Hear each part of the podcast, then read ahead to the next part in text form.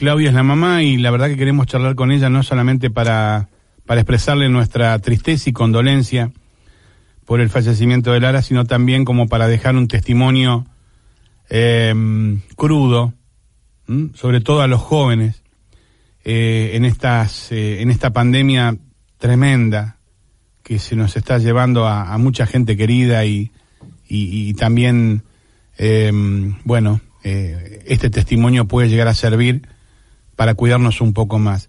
Claudia, Marcelo Garrido te saluda. ¿Cómo estás? No te voy a preguntar porque ya lo sé. ¿Qué tal? Buen día. Sí, sin poder entender nada todavía. Claudia, em, el COVID se llevó a, Lara en cinco días.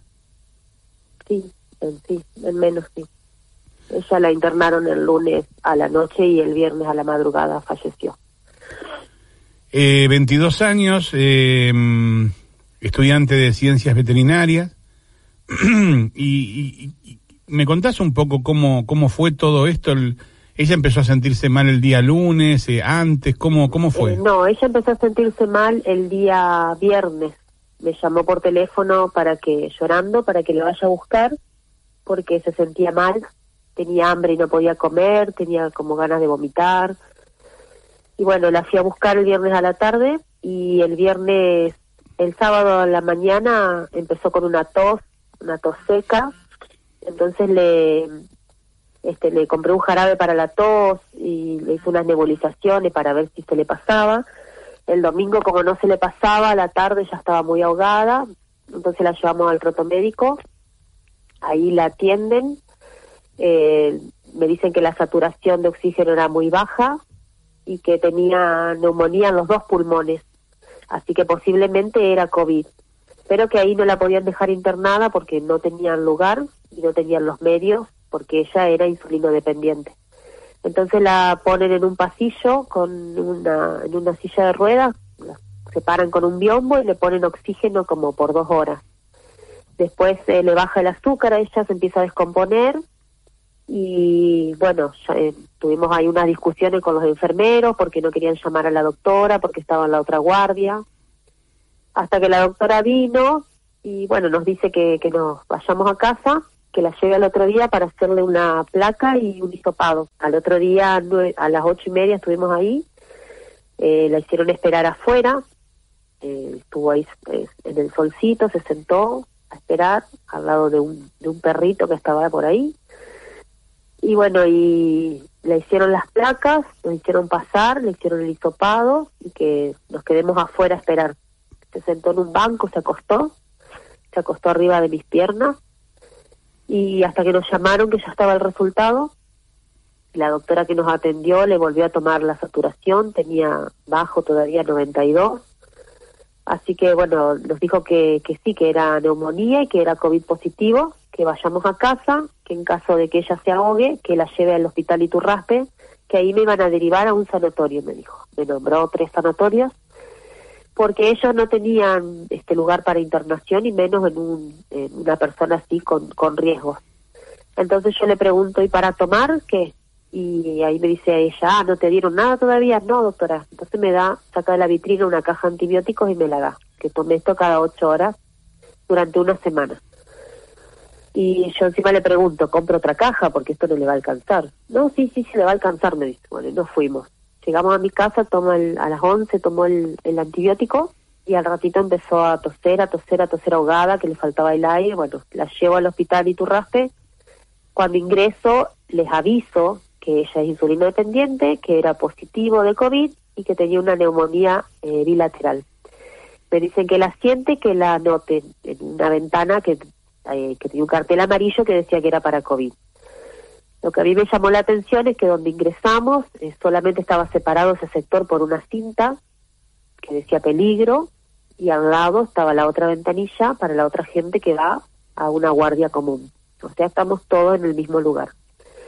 Entonces la anotan y ella empieza a sentirse mal. Le vuelvo a decir al chico que por favor si la podía hacer pasar porque estaba muy descompuesta.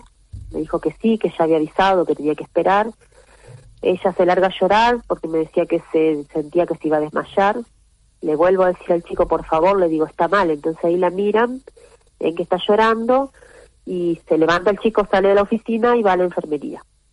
Al rato la llaman, la atiende una enfermera, yo le explico lo que todo lo que tenía porque no, ella no podía hablar. La ingresan, le hacen unas preguntitas y que espere afuera. Cuando sale a un pasillo ahí donde estábamos, que hay tres consultorios, uno es para esa enfermera que, que revisa todo antes que la atienda el médico, después estaba la guardia del médico que atendía por COVID o sistema respiratorio, y al final del pasillo la guardia común. O sea que toda la gente pasa por el mismo lugar, tengan o no tengan COVID. Eh, la hacen esperar ahí afuera, entonces ella me dice que se quiere acostar. Y yo me doy vuelta y había una camilla. Y le pregunta al de seguridad si se podía subir a esa camilla. Me dice que no. Entonces ella me dice, yo me acuesto igual en el piso. No, Lara, digo, yo te hace frío, está sucio. No, me acuesto igual en el piso. Entonces, bueno, le puse la campera y el bolso y una señora que estaba ahí se sacó su campera y le dijo, vamos a taparla que hace frío. Y ahí se quedó acostada, el otro médico del otro consultorio salió a llamar a su paciente, la miró, entonces me preguntó y le digo yo, ¿no la atendieron? Y me dice, no, nada, ya la van a llamar, me dijo. Y volvió a ingresar a su consultorio. Después eh, salió el médico donde después la atendieron a ella, llamó al, que seguía en la lista, que era una señora que estaba ahí sentada, ingresó, la atendió, hasta que no le tocó el turno, no la llamaron. Bueno, cuando la llaman que ingresa, ella quería vomitar porque tenía mucha tos. Entonces el doctor le alcanza ahí un tacho. Y bueno, me dice que le va a dar otro antibiótico más, aparte del que le dieron, y que le haga unos PAF con budesonide. Eh, yo le pregunto si la pueden dejar internada y me dice que no, porque ahí no tenían lugar y había muchos casos positivos y ella que era de riesgo. Y le digo, bueno, pero ya está contagiada y a mi casa no la puedo llevar porque con diabetes yo no sé manejar la medicación, si sube o no sube el, azúcar. Claro. Y me decía que no, que no había lugar. Bueno, entonces le digo, hágame igual una derivación, yo me la llevo a un sanatorio. Bueno, me dijo, y se fue adentro. Y al ratito salió y me dice, no, no hay cama en ningún sanatorio, en ningún lugar. Así que la vamos a dejar acá, en la guardia, porque ella es de riesgo y no puede andar así. Me decía todo lo contrario que me había dicho hace cinco minutos.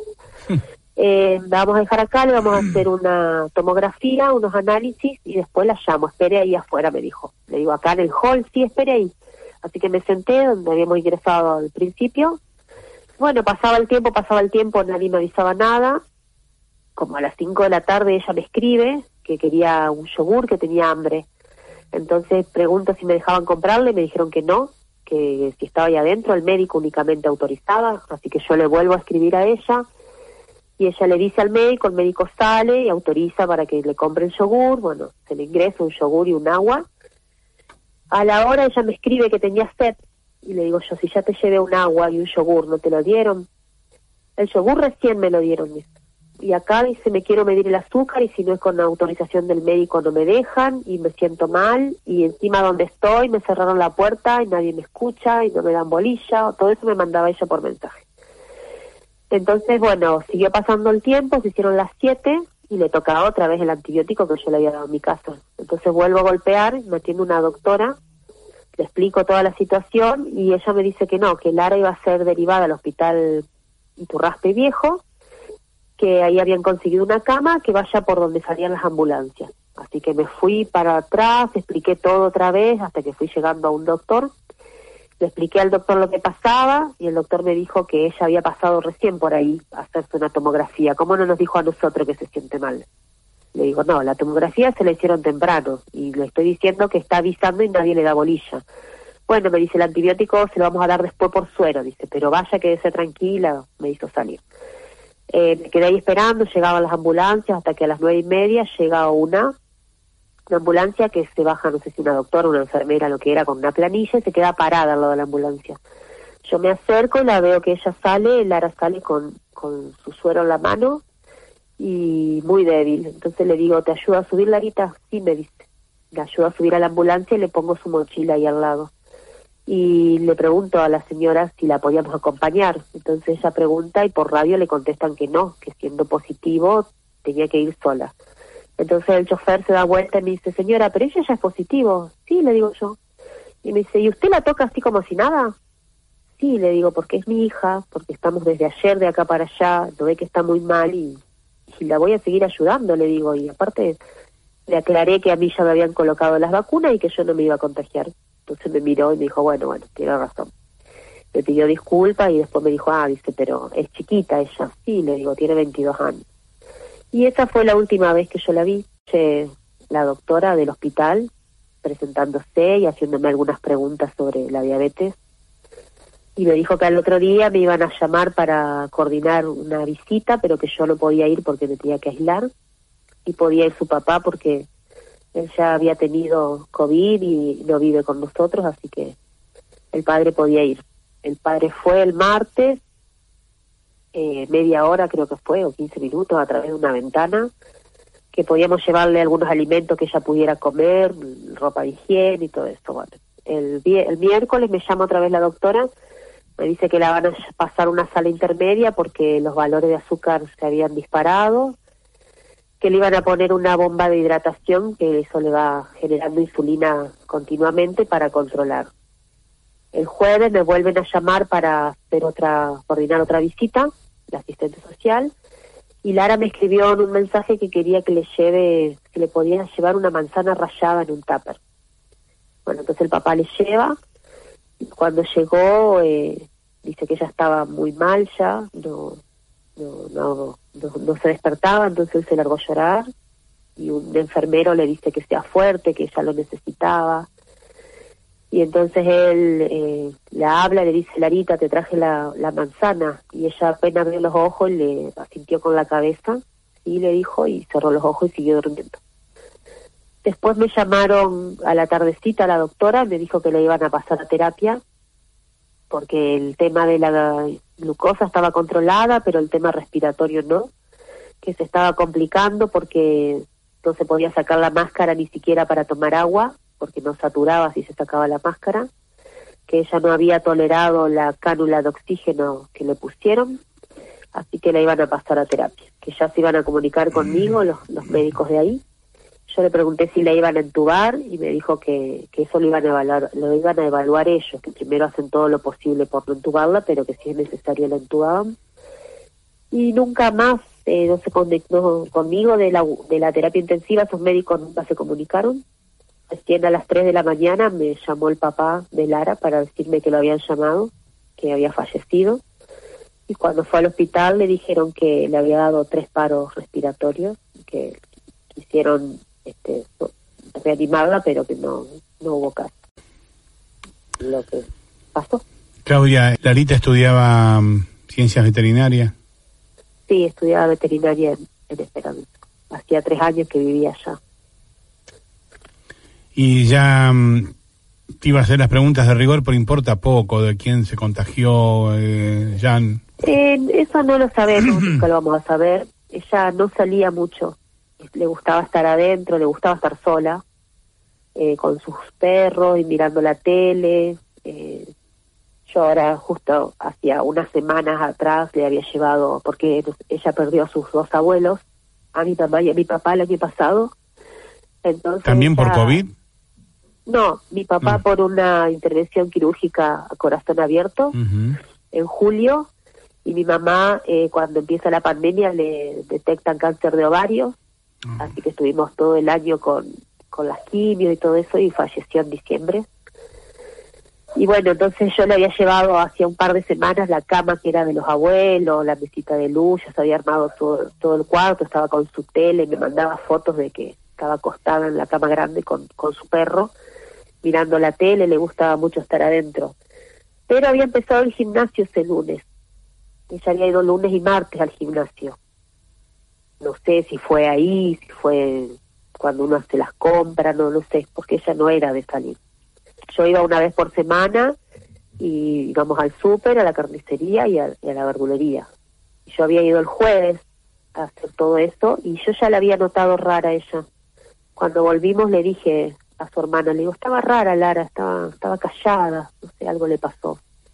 Y bueno, y el viernes me llama que la vaya a buscar porque estaba mal. Ella cree, ella decía que, que estaba así porque, no, dice, no mamá no te preocupes, me dice el primer día, es porque yo me bañé y me acosté con la estufa, dice. Eso me habrá hecho mal. Sí, sí, todos tratamos de buscar una explicación. Sí, sí, sí, de buscar una explicación, de hacer lo posible para no terminar cayendo en un sanatorio. O sea, yo no la quería llevar de entrada ese mismo viernes porque uno dice, no, capaz que es una gripe, capaz que es una angina, capaz que... Y por no ir a un sanatorio porque te podés llegar a contagiar ahí, también uno trata de estirarlo, ¿no? Totalmente. Claudia, sentimos muchos em, la partida de, de Larita. Eh, te mandamos un beso grande a vos, a toda tu familia. em, y que se corte esta racha urgente, por favor. ¿Mm? Sí. Es lo único que puedo pedirte. Eh, leía testimonios de tu ex marido, en donde él decía que, que una vez que, que falleció un hermano de él, pero que, pero que le habían dicho que, que nada era comparable con la pérdida de un hijo y bueno, y ahora lamentablemente lo está viviendo, ¿no? Hay que tener mucha fortaleza para poder sobreponerse a una, a un golpe de esto, así que les deseo eso, les deseo mucha fuerza. ¿Mm? Bueno, muchas gracias. Un beso grande, Claudia, gracias por tu testimonio, hasta luego. Claudia, la mamá de Lara Arreguís, de 22 años, que falleció este sábado tras luchar contra el COVID-19 durante una semana. La joven estudiaba ciencias veterinarias eh, y falleció esperando conseguir una cama en terapia, que cuando la consiguió ya era un poquito más tarde.